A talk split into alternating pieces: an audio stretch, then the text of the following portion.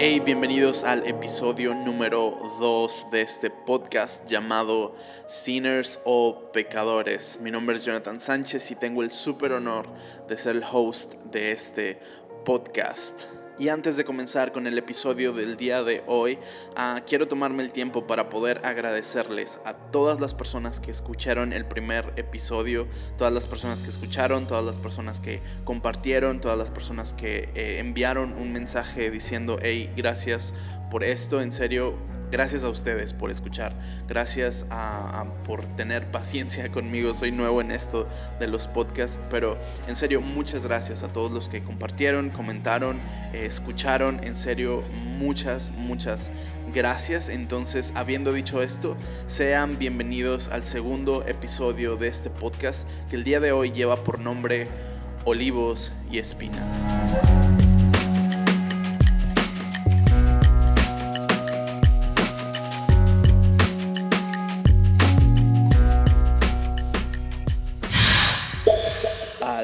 ¿Alguna vez has tenido una conversación que pareciera que es muy simple, pareciera que estás hablando de algo muy, muy eh, simple, pero termina siendo algo muy profundo?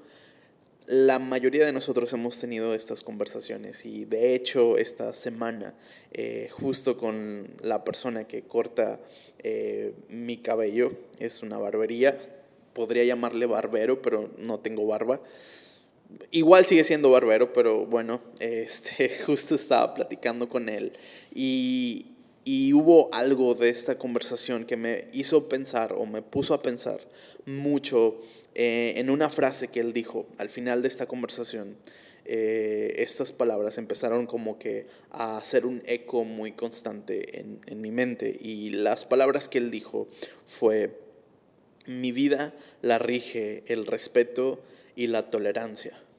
Y cuando estaba pensando en, estas palabras que, empezaron como a, quedarse en mi mente, me hizo pensar mucho en lo importante que es poder entender qué palabras rigen tu vida, ¿no? Jonathan, eso es muy simple, estás sacando algo de una conversación que tuviste con tu barbero. Sí, sí, pero veo muy importante eh, esto. ¿Por qué? Las palabras que estén rigiendo tu vida, o hablando de liderazgo o de iglesia, las palabras que rigen tu vida terminarán siendo un distintivo de lo que tu vida es. Y esto me hizo pensar, ah, justo me remontó a hace cuatro años, hace cuatro años que comencé en el ministerio tiempo completo, eh, apoyando una iglesia local. Y de la manera que comencé, como dentro del ministerio, ah, fue en una prisión estatal y una cárcel juvenil. Eh, estaba en, mi primer amor y ya sé que, em, digo, estaba como si ya no estuviera, pero, pero tú y yo sabemos a qué me refiero. O sea, eh, estaba en, un momento donde, donde tú y yo sabemos, tú, Tú y yo sabemos a qué me refiero.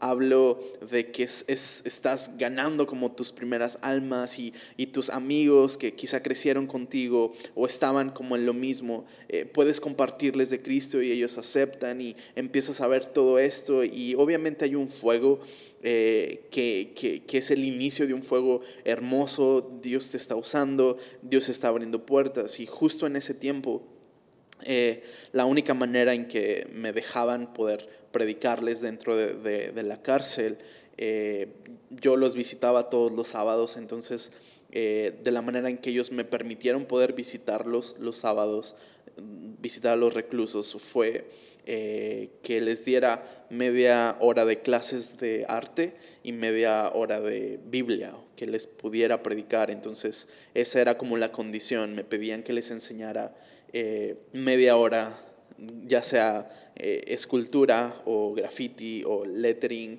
o diseño o poesía o algo que tuviera, que tuviera como una relación con, lo artístico. Entonces, eh, esa era como la condición. Les enseñas media hora clases de cualquier disciplina de arte y media hora les puedes predicar o enseñar de la Biblia me hizo pensar mucho esta conversación que tuve con el barbero porque sus palabras fueron, mi vida la rige el respeto y la tolerancia. Y justo en ese momento me llevó a pensar en el inicio, en, el inicio de, mi ministerio dentro de una cárcel o yendo cada semana a visitar a los internos.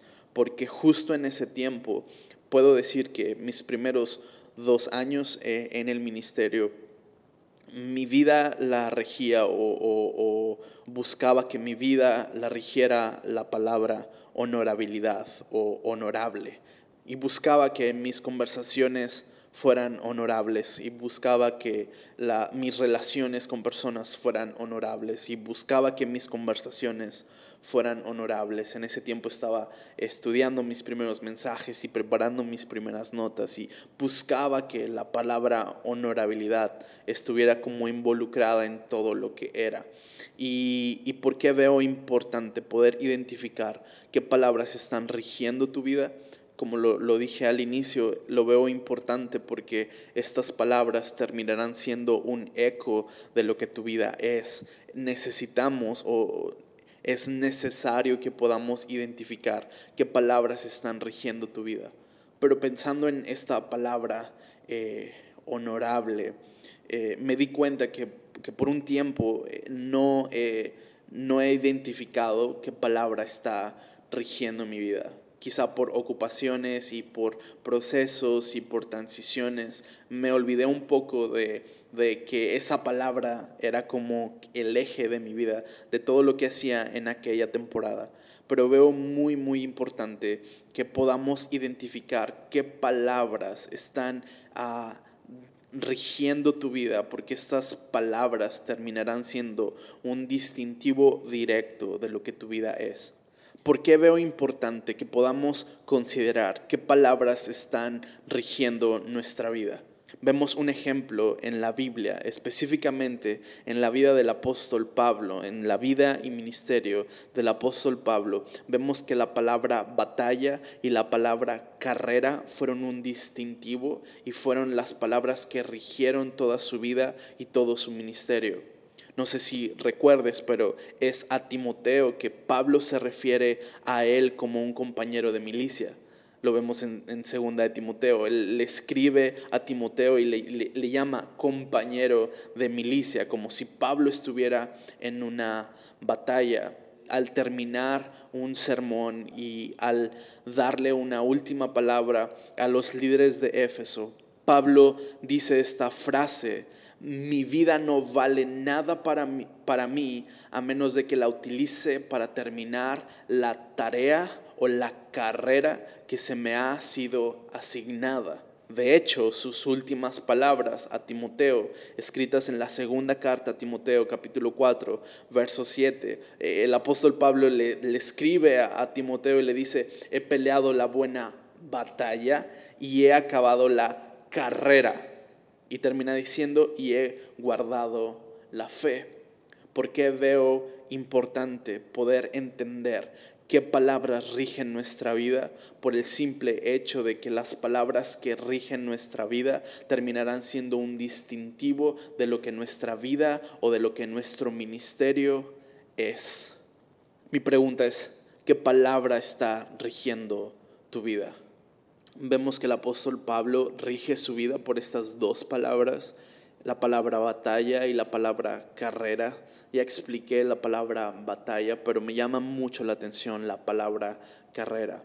Justo al final de sus días, el apóstol Pablo, sus, sus palabras fueron, he peleado la buena batalla, he acabado la carrera, he guardado la fe sin duda está refiriéndose nuevamente a, que su vida fue una batalla, a que su ministerio fue una carrera.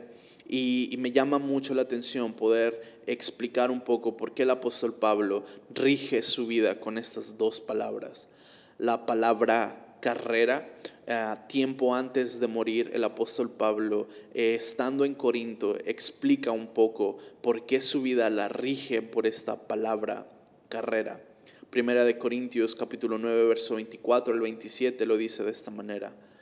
No saben que los que corren en el estadio, todos a la verdad corren, mas uno se lleva el premio, corran de tal manera que la obtengan. Y todo aquel que lucha, de todo se abstiene, y ellos a la verdad, para recibir una corona corruptible, mas nosotros incorruptible. Así que yo de esta manera corro, no como a cosa incierta, de esta manera peleo, no como quien hiere el aire. Nuevamente el apóstol Pablo se refiere a su vida como diciendo, así yo de esta manera corro como si fuera una carrera, dice, no como a cosa incierta, y de esta manera peleo como si fuera una batalla, no como a quien hiere el aire. Prácticamente les está, eh, les, está dando, les está dando una imagen que ellos entienden porque en Corinto se celebraban los juegos del istmo o los juegos ístmicos y, se, se, llevaban a cabo en Corinto. Es prácticamente lo que tú y yo conocemos eh, el día de hoy como unas Olimpiadas. Y les está dando esta imagen y Pablo les dice, hey, ¿qué no saben que todos en el estadio, pues todos están corriendo, pero uno solo se lleva el premio? Y él les dice, corran de tal manera que obtengan el premio. Dice, todo el que lucha, de todo se abstiene, y ellos a la verdad para recibir una corona corruptible, mas nosotros incorruptible. Cuando una, cuando una persona que ganaba el premio del cual el apóstol Pablo se refiere, este premio era una corona de laurel o era una corona de olivo. Entonces lo que hacían es que eh, la persona que recibía esta corona prácticamente le ponían una corona y rápido alguien tenía que dibujarlo. Entonces había un dibujante eh, y dibujaba a la persona que había recibido la corona de olivo. Entonces el dibujante lo hacía un retrato de la persona y este retrato al tiempo era pasado a una escultura. Si la persona que había ganado decidía que quería una escultura o que quería preservar ese momento o esa victoria, pues hacían un dibujo o una escultura o un dibujo que al final pasaba a ser una escultura. Y, era la única manera de poder conservar ese premio que, que se les había sido entregado, ¿no? Era la única manera de mantener viva la memoria de que algún día ganaron algo, ¿no? El apóstol Pablo dice que todos están corriendo o que el que lucha, eh, todos están luchando para recibir una corona corruptible, es decir, una corona que se marchita, una corona que se seca y al tiempo se convierte en polvo. Él está diciendo, todos hacen eso para recibir una corona corruptible. Y el apóstol Pablo deja muy claro, él dice, mas nosotros incorruptible. Y el apóstol Pablo termina su vida diciendo, he peleado la buena batalla, he terminado la carrera. Por lo demás, me está guardada la corona de justicia, la cual me dará el Señor, juez justo, en aquel día. y no solo a mí, sino también a todos los que aman su venida. Muchos años antes el apóstol Pablo se para en Corinto y les dice, si ven que todos los que corren y todos los que pelean están peleando y corriendo por una corona que se secará y el viento se la va a llevar y se convertirá en polvo. Ellos corren por una corona corruptible, una corona que poco al que al poco tiempo perderá su valor. Y él dice, mas nosotros corremos por una corona incorruptible. Y al final de sus días pasan los años, después de que dice esas palabras, pasan los años, él llega a los últimos días de su vida y escribe la segunda carta a Timoteo y le dice, he peleado la buena batalla, he acabado la carrera, he guardado la fe. Jonathan, ¿por qué crees que es importante que podamos identificar las palabras que están rigiendo nuestra vida? Lo veo importante porque sin duda terminarán siendo un resultado de lo que es nuestra vida.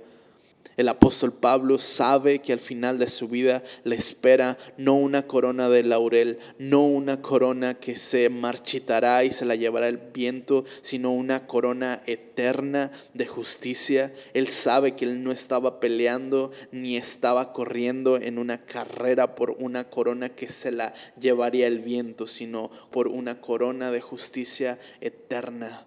Esa es nuestra corona.